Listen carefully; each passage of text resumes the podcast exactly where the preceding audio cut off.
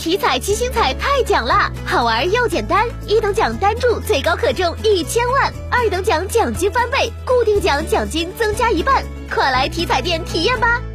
中国体育彩票。记者从省政府新闻办召开的河南省时事惠民生聚力谋出彩系列第十场新闻发布会上了解到。今后，我省将加强农村客运日常监测，重点对新增的一千个建制村公交化运营线路发车时间、日发班次等运营情况进行监测抽查，及时纠正停运、随意减班、不按时发车等问题，确保达到公交化运营标准。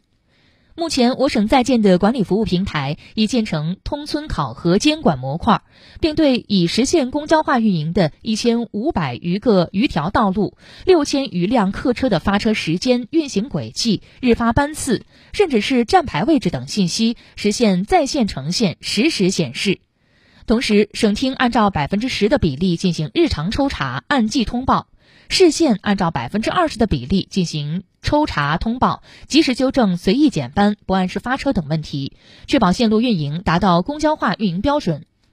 另外，我省将农村客运班线公交化服务与“十四五”期间农村客运补贴资金相结合。对工作成效突出的开通旅游班、产业班、客货游融合线路的地市，在农村客运年度油价补贴中进行加分，在项目申报方面优先安排，充分调动地市和企业的积极性。